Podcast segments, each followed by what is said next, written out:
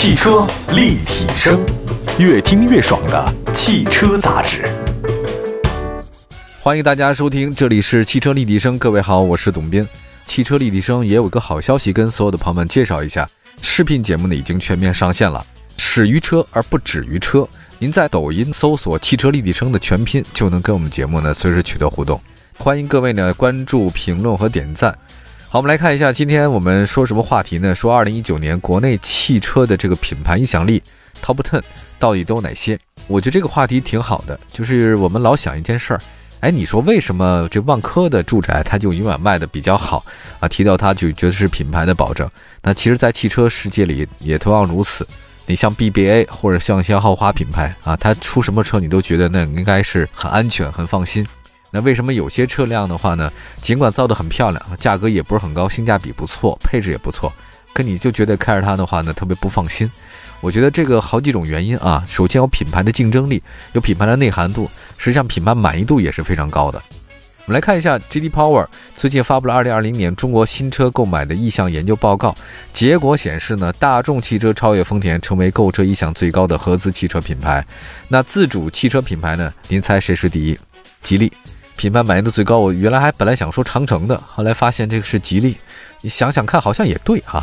这个豪华车方面的话呢，宝马超过了奔驰，位居是首位的。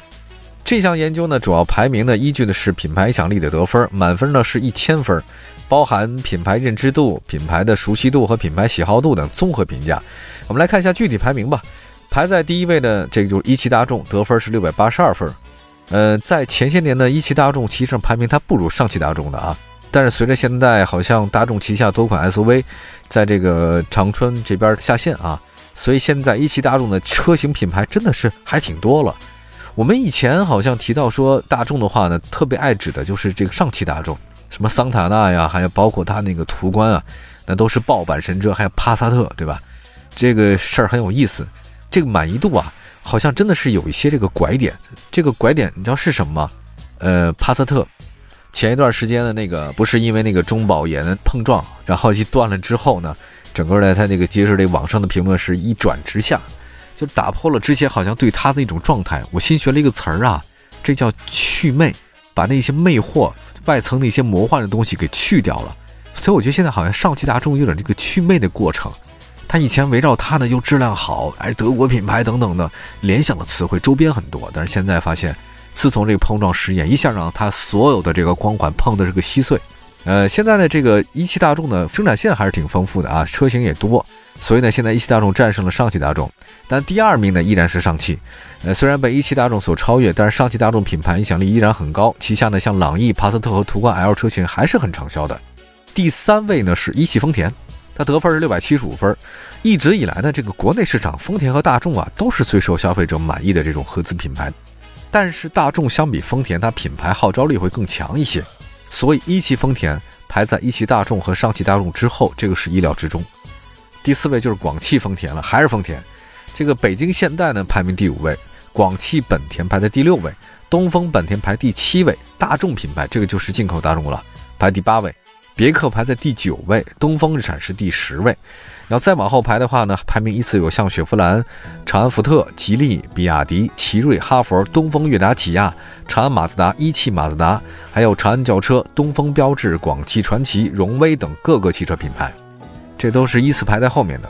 你没发现吗？前十位啊还是这些老面孔，但是呢这十位之后的话呢，还真的不太一样了。居然满意度长城没有在前面吗？让我还蛮意外的。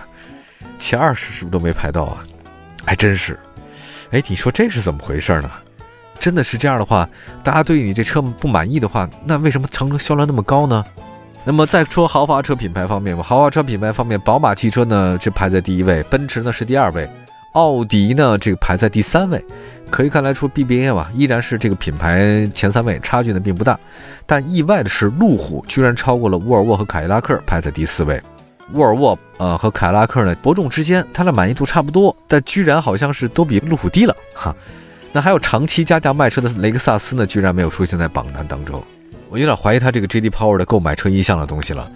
雷克萨斯其实是很多就是拥有第一辆车以后想换第二辆车或第三辆车，一个首选的方案嘛，就是它虽然一直在加价，证明它真的很抢手，但居然没上榜。Oh my god，这个意向到底是怎么个意向法？好，我们来看一下啊，这个仔细分析分析啊。其实我个人发表一些比较主观的一些意见哈。北京现代仅次于大众和丰田排在第五位，这个比广汽本田和东风本田排名还靠前，这个出乎我意料。我觉得这是不是只调查北京地区了呢？不好说哈。还有那雪佛兰、长安福特这个合资品牌高于吉利，福特居然还能高于吉利吗？福特现在都什么样子了？我觉得看不见什么福特车了吧，在路上，太奇怪了。但是吉利还真的是够多的。这个 J.D. Power 呢，基于二零二零年中国新车购买意向，还发布了主流车细分市场的品牌影响力的一个排名。那这个也是 Top Ten 啊。我们一会儿回来就说这事儿。汽车立体声，欢迎大家继续收听，这里是汽车立体声啊。我们的节目在全国很多城市落地联播，同时在网上也能收听。我们今天的这个说的这个事儿呢，是二零一九年国内汽车的。购车意向调查，但是这个调查呢是 J.D. Power 发的。我对 J.D. Power 发的这个分析了一下啊，好像不是那么让我特别信服。我在想，是不是中间有什么样的偏差，或者在调查取样的样本有问题？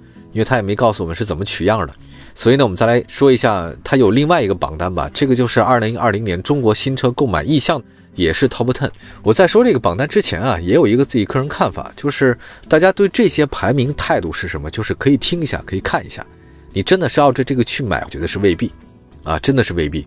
我再讲个例子啊，就是我知道很多所谓的这个电台里面，还有包括电视台做那个音乐，什么势力排行榜，什么老歌金曲排行榜、经典乐排行榜等等，是不是大概全中国每个电台都有这么一个呀？但是据我所知，很多这些排行榜都是那个主持人或者那个音乐编辑一个人搞出来的，根本就没有什么投票。哎呀，什么上榜往前三位，往后三位，完全看他自己个人喜好程度了，或者这个唱片公司力度大不大，对吧？呃，力度大不大，我就不再展开说了。我只是觉得这个东西啊，也就那么一回事儿。每个都说自己是最专业的、最好的，但实际上也未必。好吧，我们来看 J.D. Power 吧。J.D. Power 其实之前它的口碑还是不错的，但是刚才它这个榜单出来之后呢，让我还蛮意外。我们来看一下这个2020年中国新车购买意向的这个研究，第一名是一汽大众。1991年2月，一汽大众汽车公司正式成立，成立较早，它比较能适合当时中国的国情，所以呢，一直口碑就很好。那一汽大众开始引入 SUV，那探岳呢，在极短时间内成为 SUV 榜单 Top Ten 常客，所以它影响力很好。第二位呢是上汽大众。你看这个上汽大众啊，就比这一汽大众早了大概七年。上汽大众呢是一九八四年签约奠基的，算是中国历史最悠久的汽车合资公司之一。那么在一九年，去年它累计销售两百万辆，其中呢大众品牌蝉联国内单一品牌销量第一，全年销售一百七十二点三万辆，领先第二名单一品牌超三十四万辆。我觉得上汽大众有这样的成绩，主要还是它太懂中国人了。你搞了这么多年，你说到现在为止二三十年过去，他还再不懂的话，那真是没办法了。上汽大众呢有轿车销量排行榜前三的朗逸家族哈，中型车有帕萨特，帕萨特虽然这个撞了一个稀碎，但是依然还还是卖挺好，好奇怪。那么在 SUV 当中的上汽大众呢，还有这途观 L、途岳，还有途凯，他们家途字辈儿这个多款车还是 SUV 都有。那么第三位呢，其实就是一汽丰田了。一汽丰田年销量比不上南北大众，但是在消费者心目当中，大家都知道丰田的耐用程度很好，呃，所以有人说是修不好的大众，开不坏的丰田啊，呃，但最终有这样的赞许，我觉得丰田有自己的这个独到的地方，这个还是挺好的。其实丰田它老有神车，它那个卡罗拉真的是很厉害。你说但现在在国内跟朗逸能对抗的卡罗拉是非常好，但是你要放在全世界市场里面去，朗逸它都没听说过吧？你怎么能跟卡罗拉对抗呢？也不太可能，啊，最近他们不是新上市那个荣放嘛，就是 RAV4，还有那个亚洲龙，其实都还是可以的啊。他们 TNGA 架构我还是蛮欣赏的。第四位呢是广汽丰田，在一九年去年的这个厂商累计销售排行榜里面，广丰比一丰要差一点。那么广丰呢是在广东吧，两广地区，所以大家都是两广地区的人呢比较喜欢这个日系车，所以广汽丰田旗下呢诞生了几款实力强悍的车型，像雷凌啊、凯美瑞啊。还有中型 SUV 的霸主汉兰达等等。那凯美瑞进入中国三十个年头了，销售还是不错的。另外第五位呢是北京现代，北京现代排名第五，我非常非常之意外。我觉得它怎么可能排第五呢？哎呀，公关做太好了这事儿。其实要论合资品牌的这个性价比啊，北京现代倒还可以。比合资品牌里性价比最高的就是东风悦达起亚，对吧？我们说一个具体车型，它卖的很好，那领动那车卖特不错，是吧？它那个实惠程度啊，我觉得比很多国产自主品牌还实惠。人说北京现代啊，基本上是国民小车，对吧？但是现在北京现在这个影响力啊，真的是越来越差，人没推出过什么好的车型了。这两年，据说呢，它那个新一代的索纳塔即将上市了，但是总感觉这个韩国车那个后劲儿不足哈，原因很多。第六位呢是广汽本田，广汽本田不单单销量来比了，品牌影响力呢其实有销量，但有市场口碑和保值率。那广本的保值率还是挺高的，这个大家也都明白。它最早那个广本的雅阁口碑很好。还有一个东风本田，广本和东本这个兄弟俩，与丰田一样，其实这个本田在中国的合资两家品牌影响力也差不多。那有一个东风本田的神车是思域嘛，我不用多介绍了吧？这个秒天秒地啊，秒一切。东风本田还有 CRV、XRV 啊，这个车呢在各自细分领域当中啊都是霸主。难能可贵呢，CRV 虽然有低谷，但是现在呢依然还是很坚挺，还是有内涵的。第八位呢是进口大众啊。我不明白为什么第八位进口大众大家忽然很想买，我在怀疑这个榜单我是不是看错了，太难以理解了，太难以理解了。我对这个不知道该说什么。我觉得 J D Power 他，你这是不是你这什么情况？你要真的想买大众的话，你要买进口大众，我能理解的就是你的你太有情怀了，朋友你太有情怀了，你这个情怀高的我都该怎么跟你聊天了。然后再来看第九位吧，这个是上汽通用别克。作为唯一上榜的美式品牌，别克在中国经营的还是可以的哈。那有英朗和君威，热度不减；有汉兰达，还有那个昂科威，这是中型 SUV，还有 MPV 领域，还有 GL 八。GL 八呢，大家非常熟悉了，就不用再讲了。这两年别克呢，特别喜欢搭载三缸机。我觉得从市场来看的话呢，似乎影响不是很大啊，因为这个三缸机器现在基本上解决了很多它的震动啊或者噪音什么的问题，其实还是不错的。从节约成本来看的话，三缸机还真的是一个很好的利器。嗯，来看一下东风日产，这是第十位。作为二零一九年累计销售突破一百万辆的车的存在，东风日产上榜真的是意料之中。